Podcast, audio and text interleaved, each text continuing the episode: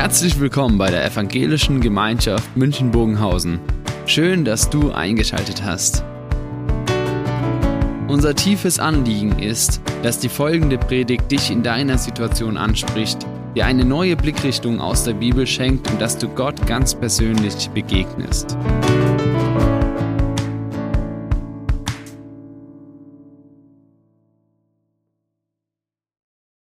Das Thema ist eine Frage und dann nochmals so ein kleiner Zusatz. Was ist mit den Toten?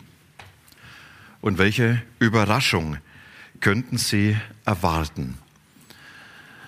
Nochmals, wir werden mit dem Thema mit Sicherheit manche Fragen offen lassen und äh, ist für euch eine Möglichkeit, dass wir einfach sagen, dann schickt uns diese Fragen unter diese Adresse godi Gemeinschaft München und wir werden es versuchen, in dem Clip dann zu beantworten weil wir dadurch auch nochmals bewusst darauf eingehen wollen, was sind denn jetzt die Dinge, die euch beschäftigen. Eine Frage, die mir immer wieder begegnet und die Menschen aus ganz unterschiedlicher Perspektive stellen, das ist die Frage, was ist mit den Menschen, die nie die Chance hatten, von Jesus zu hören? Gehen die verloren oder kommen die in den Himmel? Und was ist mit den Menschen, die viel zu früh sterben, Kinder, die keine Chance haben? Und was ist mit den Menschen, die vielleicht mal an Jesus geglaubt haben und denen durch Christen dieser Glaube zerstört wurde? Durch Missbrauch, durch Machtmissbrauch, durch was weiß ich. Was ist mit diesen Menschen? Kommen nur die, die sich zu Jesus bekennen in den Himmel und die auf der Erde diese Chance nutzen und die anderen nicht? Und die einen stellen diese Frage aus theologischen Gründen oder vielleicht, weil sie sagen, das gibt mir so ein gutes Gefühl, ich gehöre dazu und die anderen, ja, das soll ja mancher vielleicht gar nicht mit mir in den Himmel sein. Und wieder andere stellen die Frage aus einer existenziellen Betroffenheit, weil sie sagen, was ist denn jetzt mit meinen Angehörigen? Und die Frage wird sehr unterschiedlich beantwortet. Da gibt es die einen, die sagen, ja, es ist ganz klar, Wer den Sohn hat, der hat das Leben und wer den Sohn nicht hat, der hat das Leben nicht. Punkt. Oder wie Samuel Hebig, ein Prediger aus dem vorletzten Jahrhundert, der sehr kernig gewesen ist. Und dann bei einer Beerdigung von jemandem, der sehr gottlos gelebt hat, stand er am Sarg, hat geklopft und hat geschrien, hört, hört, er brennt schon. Klare Aussage. Klar zu verorten. Und dann gibt es die anderen auf der ganz anderen Seite, die sagen, wie kann eine ewige Verlorenheit mit einem Gott der Liebe überhaupt in Beziehung gesetzt werden? Und wie kann das zusammenpassen? Und ich glaube nicht, dass es eine letzte Verlorenheit geht, ja, und sie sagen, Gott, er wird diese Hölle leer lieben. Und man tut sich dann natürlich schwer, wenn man sagt, ja, auch ein Hitler, und wie gehe ich dann mit den Opfern um? Den ich sage, naja, der, dieser Menschheitsverbrecher wird am Schluss auch im Himmel sein. Und dazwischen, zwischen diesen Positionen gibt es ganz, ganz viel. Ich weiß nicht, wo ihr euch postieren würdet. Vielleicht würdet ihr sagen, ich weiß gar nicht, irgendwo dazwischen, ohne was zu erklären. Es ist meine Frage. Ich glaube, dass in dieser ganzen Fragestellung eins ganz, ganz wesentlich ist. Das ist ein ganzes Stück Bescheidenheit. Im Glaubensbekenntnis bekenne ich, Jesus, er wird kommen zu richten die Lebenden und die Toten. Darüber wird es in einem der nächsten Gottesdienste gehen. Das heißt, dass er uns das abspricht, ihr könnt ein Urteil über die Menschen fällen. Das muss ich erstmal anerkennen. Ich habe kein Recht, über einen Menschen das Urteil zu sprechen, der wird nicht bei Jesus in der Ewigkeit sein. Schon allein deshalb, weil ich nicht weiß, was sich in den letzten Augenblicken des Lebens zwischen einem Menschen und Jesus abgespielt hat. Und es gibt noch viel mehr an Perspektive. Und es gibt Texte in der Bibel, die setzt Jesus wie so einen Stachel in unser Leben hinein, um zu zeigen, das sind vielleicht jetzt Dinge, in denen ihr als Menschen mit eurer Erkenntnis nicht immer so in dem Eins und Eins eures Lebens klarkommt. Das sind so Texte, mit denen kommt man manchmal ganz schwer zurecht. Ich nenne nur den einen. dieses Gleichnis vom Weltgericht, wenn es dann heißt, er wird am Ende alle Menschen trennen, Böcke und Schafe, und dann spricht er zu denen, wo er sagt, ich nehme euch an. Ihr habt mich besucht, als ich krank war, mir zu essen gegeben, als ich hungrig war. Kennt ihr diese vielleicht, diese Stelle?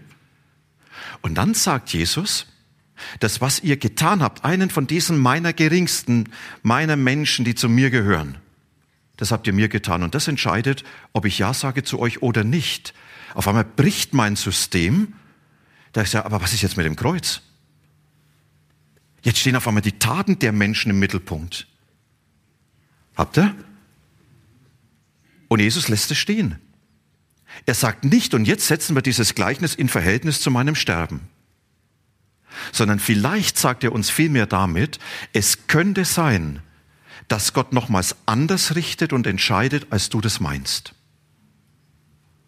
Und die Bescheidenheit, es Gott zu überlassen, fällt uns dann schwer, wenn wir am liebsten für alles zuständig sein wollen und für alles genaue Gewissheit haben wollen und alles genau wissen sollten. Und das gibt Jesus nicht. Und genauso ist es mit dieser Aussage im Glaubensbekenntnis, wo wir sagen, er ist hinabgestiegen in das Reich des Todes. Also da geht es nicht um die Feststellung, Jesus war tot. Weil das würde reichen zu sagen, er ist gekreuzigt, gestorben, begraben, am dritten Tage auferstanden von den Toten. Das sagt aus, er war tot. Aber warum dazwischen jetzt das hinabgestiegen in das Reich des Todes? Dieses Bekenntnis, es ist eine ganz wesentliche Aussage nochmals über uns und unseren Glauben und die Frage, wie geht Gott mit seinen Menschen um? Und es geht zurück auf zwei Aussagen, vor allem in dem ersten Petrusbrief. Und wenn dort diese Aussage steht im Glaubensbekenntnis, er ist hinabgestiegen in das Reich des Todes, dann habt ihr vielleicht das Stichwort nochmals, dann sagen wir, Jesus, er ist in die Abwesenheit Gottes gegangen. Das, was man als größte Ferne von Gott gesehen hat. Das, was man als den Ort gesehen hat, wo die Folge der Sünde, nämlich der Tod und die Trennung von Gott, am endgültigsten und am massivsten ist. Dorthin ist Jesus gegangen. Und dort, wo keiner mehr mit Gott rechnet, dort ist auf einmal er gewesen. Und dort, wo niemand mehr noch Hoffnung hat, dass da irgendeine Beziehung zu Gott gibt, dort ist auf einmal Gott zu finden gewesen in Jesus. Können Sie es nachvollziehen? Das bekennen wir damit. Und jetzt müssen wir fragen, ja, aber was bedeutet das dann? Denn nur was zu sagen, das heißt ja noch lange nicht, dass es Bedeutung für mich hat. Und ich lese uns jetzt mal diese beiden Texte aus dem ersten Petrusbrief.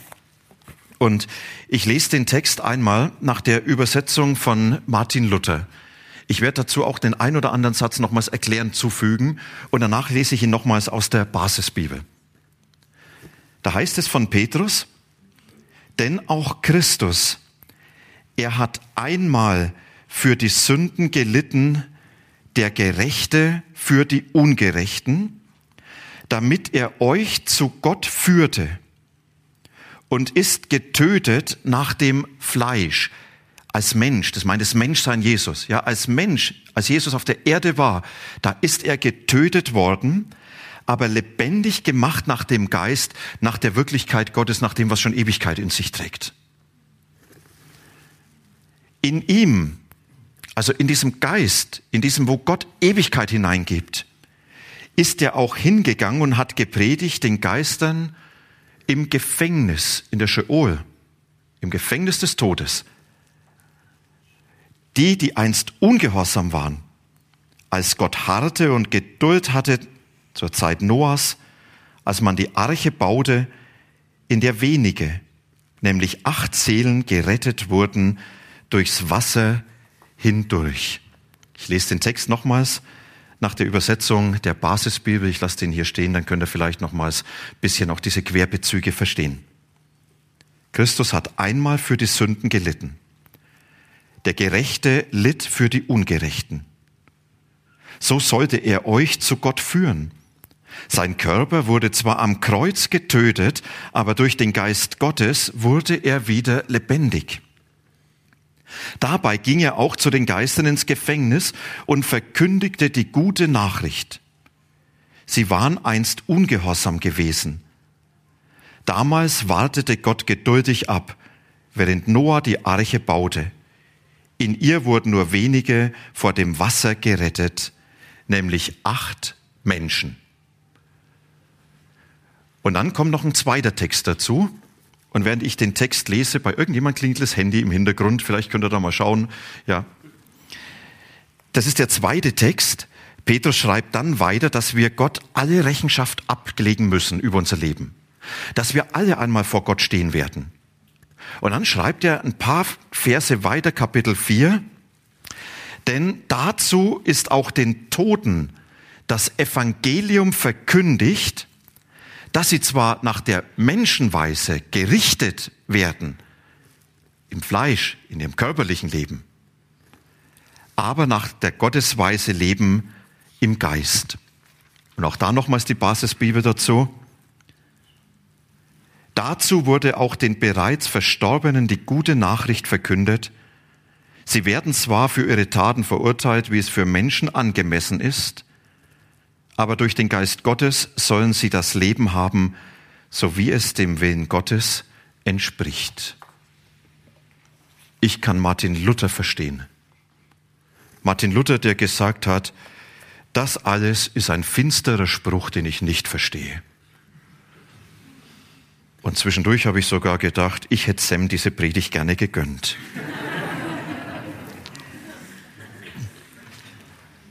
Was bekennen wir jetzt hier? Was ist mit den Menschen, die Jesus nicht kennen? Was ist mit denen, die nie eine Chance hatten? Hinabgestiegen in das Reich des Todes. Wisst ihr, das Erste, was wir hier sagen, es gibt eine Erlösung, die alles umfasst. Es ist unfassbar, was Petrus hier schreibt. Er sagt, da ist Jesus mit der Botschaft der Erlösung dorthin gegangen, wo die größte Abwesenheit Gottes war, in das Reich des Todes. Und Jesus, er ist als dieser Erlöser, ja, da ist vom Evangelium die Rede, ist er dorthin gekommen, wo man sagt, da ist diese Endgültigkeit der Trennung zwischen Gott und Mensch besiegelt. Und Petrus spitzt sogar noch mehr zu. Er sagt, Jesus, er ist nicht nur dorthin gegangen, um zu sagen, hallo, ich bin auch mal da sondern er hat dort diese Botschaft gepredigt, proklamiert, ausgerufen. Petrus sagt, das ist ja fast unvorstellbar. Ja, dort in dieser endgültigen Trennung zwischen Gott und Menschen, wo wir sagen, das ist alles am Ende, Leben am Ende, alles endgültig. Da kann kein Mensch mehr was rückgängig machen. Dort hat Jesus diese Botschaft der Erlösung verkündigt, und es heißt, auch außerhalb von unserer Raum und unserer Zeit ist diese Erlösung präsent. Das heißt, es gibt eine Erlösung, die alles umfasst, alle Sünden. Jesus sagt niemals, ich vergebe dir deine Sünden, aber die und dies nicht. Sondern er sagt, ich stirb für alle eure Sünde. Das ist keiner ausgenommen. Diese Erlösung gilt auch allen Menschen. Und sie gilt allen Zeiten. Petrus sagt, sie reicht zurück. Dann spricht er auf einmal von Noah und von dem, ja, wo Gott ja festgestellt hat, diese Menschheit ist so verdorben, ja, ich mache Schluss mit ihr. Und Petrus sagt, die Menschen, die vor Jesus gelebt haben, sind selbstverständlich mit einbezogen, weil diese Erlösung außerhalb von Raum und Zeit wirkt und dort seine ganze Bedeutung hat. Und er sagt, und diese Botschaft ist auch nicht mehr an Raum und Zeit gebunden. Deswegen spricht Petrus davon, auch dort, wo die Toten sind, hat er sie verkündigt. Und wenn ich jetzt die Frage stelle, ja, was heißt es denn, wenn dort, dann muss ich sagen, kann das sein, dass die Menschen im Tod auf einmal die Chance haben, Jesus zu begegnen? Helmut Thielicke. Ich weiß nicht, wer den Namen immer wieder mal gehört hat. Professor in Hamburg, hat viel gelehrt, hat ein tolles Buch über das Glaubensbekenntnis geschrieben. Und er sagt, kann es sein, dass Gott hier sagt, für mich aber, den Herren über Lebende und Tote besteht keine Grenzen, um mein Erbarmen mächtig werden zu lassen. Und ich weiß, auch die Toten noch zu finden, die mich rufen, alle jene, die falsche Götter angebetet haben, weil sie mich nicht kannten und die nun von ihren Fetischen und Götzen verlassen sind. Alle jene, die in ihrer Jugend weggerafft wurden und die als Unvollendete starben, und auch die Atheisten, die meinem Wort entrückt waren oder es nur als entstellte Karikatur vernahmen. Mein Erbarmen hat kein Ende. Auch der Tod kann es nicht begrenzen. Ich kann nicht von den Verlorenen sehen lassen. Mein Leiden war groß und furchtbar genug, um auch sie damit aufzuwiegen. Wisst ihr, indem ich bekenne, hinabgestiegen in das Reich des Todes, sage ich, es gibt eine Wirklichkeit jenseits des Lebens, in der Jesus als Erlöser gegenwärtig ist. Weckt jetzt viele Fragen. Stellt sie uns. Ich sage hier nicht, das ist so diese Allversöhnung. Am Schluss kommen alle in den Himmel. Die Bibel spricht von einem doppelten Ausgang. Ich sage aber auch nicht, da ist jetzt in dem Moment, wo der Mensch ohne Jesus stirbt, alles fertig, festgelegt. Sondern ich lese hier, dass Jesus sagt, meine Erlösung ist größer, als du denkst. Und wie sie dem Menschen begegnet, das überlass mir. Aber gib du nie einen Menschen auf. Gib du nie die Hoffnung auf, dass Gott diesen Menschen schon abgelehnt hat. Ich finde diesen Gedanken sehr spannend und ich finde ihn auch sehr tröstlich. Was ist denn mit den Feen? Die nie die Chance hatten. Oder, ja, Herr Muttilige hat manches genannt. Könnte es sein, dass sie in diese Gegenwart Jesu hinein sterben und dass sie dort völlig überrascht diese Botschaft der Erlösung erwartet, auf die sie reagieren können? Und wisst ihr, sie sind nicht im Vorteil, sie sind nicht besser gestellt als wir, sondern dort einfach diese Chance bekommen, etwas von dem zu erahnen, was Jesus ist zu erleben, zu ergreifen. Und jetzt für uns. Es gibt eine schöne Begebenheit, wo wir ja immer als Menschen fragen, ja, und was ist jetzt mit diesen? Was ist mit den Menschen? Was ist mit den Menschen? Petrus hat auch mal so gefragt. Als er Johannes gesehen hat, Jesus hat ihm gesagt, Petrus, dein Weg wird schwer sein. Er sagt, aber was ist mit dem? Und dann sagt Jesus so einen tollen Satz. Er sagt, was geht's dich an? Wenn ich will, dass er bleiben soll, dann bleibt er. Wenn ich will, dass er gehen soll, dann geht er. Was geht's dich an? Folg du mir nach. Und das ist für mich so diese Frage, was ist jetzt mit denen? Jesus sagt, überlass es mir, aber folg du mir nach. Klär du heute schon die Frage nach deiner Ewigkeit und nach dem, wie die Ewigkeit für dich sein wird. Und dann noch ein zweites, das aber jetzt noch kurz dazu. Hinabgestiegen in das Reich des Todes.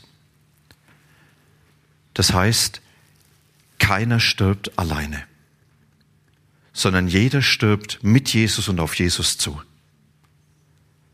Wenn Jesus im Tod der Herr ist und wenn er in den Tod das Leben gebracht hat, dann heißt es, dass dort, wo unser Leben zu Ende geht, immer in der Gegenwart dieses lebendigen Herrn ist, der sagt, ich lebe und du sollst auch leben. Und das heißt für mich in der Konsequenz, egal in welchem Alter ich bin, egal wie so die biologische Wahrscheinlichkeit ist, und die ist hier ja sehr unterschiedlich. Bei manchen muss man sagen, naja, Verfallsdatum, hm? Bei anderen sagt man, ja, das ist ja noch lange hin. Wisst ja, keiner von uns hat sicher keiner weiß doch, ob er den Tag heute überlebt. Muss doch nur nach Hause gehen, überfährt dich einer. Wie viele Leute sind gestern Morgen aufgestanden, haben gedacht, wir haben für abends geplant. und der Tag ging nicht mehr für sie zu Ende auf dieser Welt. Aber dann zu wissen, wenn Jesus der Herr über das Sterben ist, dann ist alles Sterben unter seiner Gegenwart und Herrschaft. Und dann stirbt kein Mensch alleine, sondern er stirbt mit Jesus. Und wenn Jesus sagt, jetzt ist die Zeit abzupfeifen, pfeift er ab. Und dann zu wissen, egal wie und was, er ist der Herr, der dabei ist. Und ich habe oft gesagt, wenn es ans Sterben geht, ist jeder Mensch allein. Wenn ich mit Menschen über das Sterben spreche, dann sage ich, dann kann dir keiner mehr nahe sein. Den letzten Weg gehst du ganz allein. Und den letzten Weg ist egal, ob da noch einer deine Hand hält oder nicht. Ab einem gewissen Moment ist es nicht mehr, dass dich einer begleiten kann. Aber da ist der, der sagt, ich bin in dieser Herrschaft des Todes gegenwärtig als der Herr des Lebens. Und im Psalm 23 dieses große Bekenntnis, und wenn ich dann wandere im Tal des Todes, ich fürchte kein Unglück. Du bist bei mir. Und es das heißt, wenn wir mit der Realität des Todes konfrontiert werden, für uns und für unser Leben, dann zu sagen, dann gilt, du bist bei mir. Du begleitest mich hinüber in deine Ewigkeit. Als der Herr, der sagt, ich lebe und du, du wirst auch leben. Hinabgestiegen in das Reich des Todes. Ganz spannende Aussage, wo Jesus uns nochmals Perspektive eröffnet und sagt, kann es sein, dass meine Erlösung größer ist, als du bisher gedacht hast? Aber dort, wo es um dein Sterben geht, da darfst du ganz groß von Jesus denken. Als den Herrn, der in allem Sterben gegenwärtig ist und der dich mit seinem Leben erwartet. Ich lebe und du, du wirst auch leben. Im Abendmahl dürfen wir uns das nochmals vergewissern. Dürfen wir uns verbinden mit dem Herrn, der sagt, ich bin dieses Leben verbinden mit dem, der sagt, ich habe die Macht über Tod und über alle Endgültigkeit. Und darf mein Leben in seine gute Hand geben und sagen, Jesus, ich will dich als diesen Herrn in meinem Leben haben. Und das Abendmahl ist ja so dieses Angebot, wo Jesus sagt, du darfst dich mit mir verbinden. Mit mir und meinem Leben. Und das, was uns trennt, habe ich alles geklärt am Kreuz. Deswegen reden wir hier von Vergebung und von Schuld, von Erneuerung, dass diese Beziehung ganz neu festgemacht wird. Und Jesus sagt, das darfst du dir ganz bewusst zusprechen lassen. Ich habe alles Trennende beseitigt und du darfst dein Leben mit mir verbinden. Und indem ich das annehme, indem ich das auch symbolisch nehme und sage, ja, ich esse und trinke, das, was Jesus sagte, das ist die Erinnerung an mein Sterben, an meinen Leib und an mein Blut, was ich für dich vergieße. Da darf ich sagen, Jesus, so möchte ich, dass du als dieser Herr des Lebens in mir gegenwärtig bist. Und ich lade euch ein, jetzt einen kurzen Moment der Stille zu haben, wo jeder jetzt mit Jesus reden kann über die Dinge, die ihn beschäftigen. Vielleicht auch bewusst sagen kann, Jesus, diese Gewissheit, ich möchte dich als Herrn des Lebens in meinem Leben haben. Diese Einladung auszusprechen. Und dann werde ich mit uns beten und dann werden wir gemeinsam das Abendmahl feiern.